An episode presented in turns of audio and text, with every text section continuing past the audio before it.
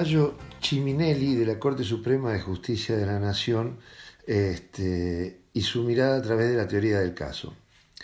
El presidente de la Corte es un buen ejemplo de cómo aplicar la teoría del caso. Por esta, no habrá de entenderse un conjunto de características propias del caso a través de las cuales nos formamos una imagen idealizada o sublimada de cómo sucedieron los hechos en el juicio en particular.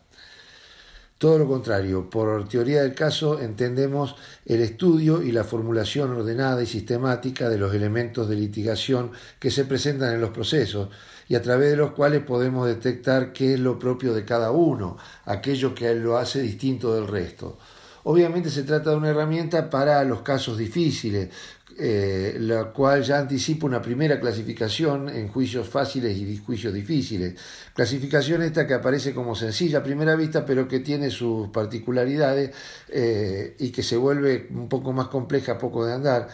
eh, ya que facilita la facilidad, perdón, o dificultad del caso depende de una serie de factores subjetivos y objetivos. Vamos a mirar someramente qué significa cada uno de ellos.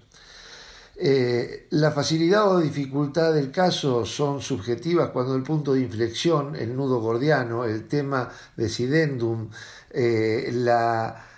eh, se presenta como una afectación a los sujetos intervinientes en el litigio cualquiera sea la vinculación que tenga con el pleito. Recordemos que aquí no estamos evaluando las circunstancias en función de la ciencia jurídica tradicional, no observamos el caso bajo la lupa del derecho procesal o de las prerrogativas o relaciones jurídicas que están en discusión. Lo que aquí buscamos es observar el proceso a la luz de la estrategia jurídica, lo que requiere de una minuciosa mirada de la realidad y la totalidad de los elementos que juegan en el caso y que pueden operar a favor o en contra de los intereses de nuestra parte, cuando se mira desde el abogado, o allanar el camino hacia un reparto justo cuando quien eh, está estudiando el caso es el juez. De modo tal que eh, nos vamos a referir a los aspectos subjetivos que hacen más o menos difícil la causa. Estamos pensando en todos los operadores eh, jurídicos con relevancia en el proceso, el actor, el abogado del actor, el demandado, el abogado del demandado, el juez o cada uno de los miembros del tribunal. Las dificultades subjetivas son de muy variada especie, se pueden consistir en cierta particularidad de la personalidad de algunos de ellos, los conocimientos específicos que puedan tener el operador respecto de los hechos ventilados en la causa, el carácter de la persona, su inteligencia y sus debilidades, la situación económico-financiera de los litigantes, etcétera es decir, todas aquellas circunstancias atinentes a los sujetos con un interés directo en el proceso, ya que a ellos los afectará la solución que se encuentre. A las partes porque eh, habrán o no conseguido en todo o en parte su propósito de que les sea reconocida la prerrogativa en disputa al juez porque una vez emitida su opinión, sea dictando sentencia, declarando un derecho, sea homologando la conciliación o acuerdo sobre los derechos litigiosos, no podrá volver a opinar sobre el caso, por lo que su reparto con aciertos y errores habrá quedado cristalizado. Por otra parte, la facilidad o dificultad del caso puede estar en el objeto del juicio, ya que eh, por una de las partes no requiere declaración para ejercer su derecho, juicio ejecutivo, o porque la dificultad anida en la complejidad de la pretensión entorpeciendo su eh, determinación, accidentes entre vehículos de movimiento, ciertas formas de daño ambiental, por ejemplo, o porque la sinuosidad que presenta en alguno de los tramos del itinerario que debe recorrer la pretensión para ser reconocida la prerrogativa que entraña, en los juicios de daños, por ejemplo, se prueba el nexo causal, se prueba la responsabilidad, pero el problema se presenta en la cuantificación de algunos de los rubros. Eh, la cantidad de ejemplos que se pueden encontrar en este sentido son innumerables, por lo que sería interminar una, una casuística más o menos detallada. Sin embargo, sí tienen un rasgo en común. Todos ellos guardan relación directa o indirecta con el principio de congruencia procesal, que es el que anuda los hechos, la prueba y el derecho lo que nos da una idea por dónde debemos mirar para estudiar el caso desde el punto de vista que proponemos. El fallo que provocó estas líneas, Chimeli, perdón, en el fallo que provocó estas líneas, Chimeli, eh, la Corte Federal eh, lo presenta como un típico caso de eh, dificultad en el objeto que termina desviando la atención del tribunal acuo hacia aspectos que no fueron materia de la litis. Se trata de un caso de apartamiento del objeto de la litis porque la RT no puede ser condenada por responsabilidad subjetiva por el hecho de tránsito. Se trata de una clara violación al principio de congruencia procesal. Veamos. La condena en segunda instancia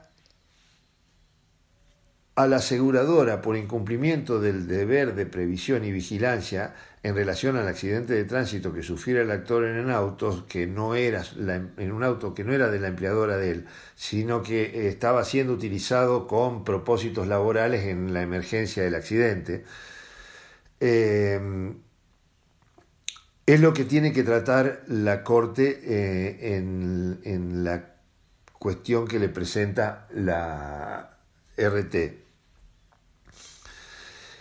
Eh, en este sentido, lo primero que se señala en la Corte es que el actor inició una demanda por la vía civil, por lo que, elegida la vía, quedan establecidas también las reglas del juego. En efecto, eh,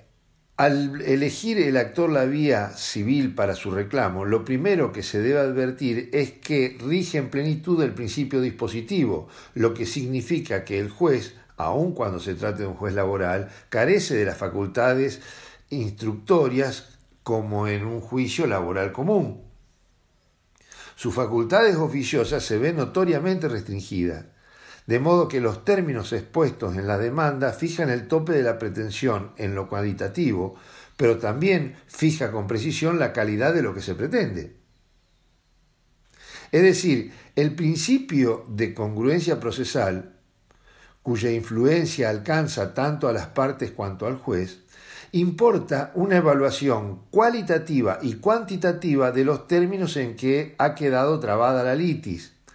De esta manera, dado que el actor había reclamado prestaciones y falta de determinación de la incapacidad a la RT, ésta se había defendido de ellos, mas no de la responsabilidad civil que se le atribuye en el fallo de, segunda instancia. Claramente la Corte corrige la desviación de la sentencia en cuanto a la calidad del objeto de la pretensión, es decir, invalida una sentencia extrapetita ya que resuelve sobre tópicos no propuestos en las articulaciones de las partes. En un segundo momento, el, Cimero Tribunal eh, señala otro desvío del fallo eh, casado. Este consiste en la deficiente articulación entre la pretensión y la prueba. La evaluación de la prueba pericial médica es caprichosa, ya que al estar orientado a constatar las lesiones y determinar la incapacidad sobreviniente del actor, sus conclusiones se vinculaban a las consecuencias del accidente, algo que no le fue demandado a la aseguradora. Y finalmente, tras señalar el derrotero de la pretensión del actor a lo largo del proceso, la Corte Federal nos indica un desvío que también invalida el fallo y esta vez es de orden jurídico. Se trata de la elección de la vía por el actor, se trata de que la elección de la vía por el actor lo habilita a ir contra su empleador por la reparación integral, mas no lo autoriza a ir contra la aseguradora, cuya vinculación siempre es sistémica porque es en función de la ley. De esta manera, para que proceda la responsabilidad de la RT, se debió haber demandado y acreditado que la causa adecuada del siniestro por el que se reclama fue un incumplimiento de la aseguradora de los deberes de prevención y control que le incumben en materia de seguridad e higiene del trabajo, lo que no ocurrió. Por lo tanto, la Corte invalidó el fallo. Thank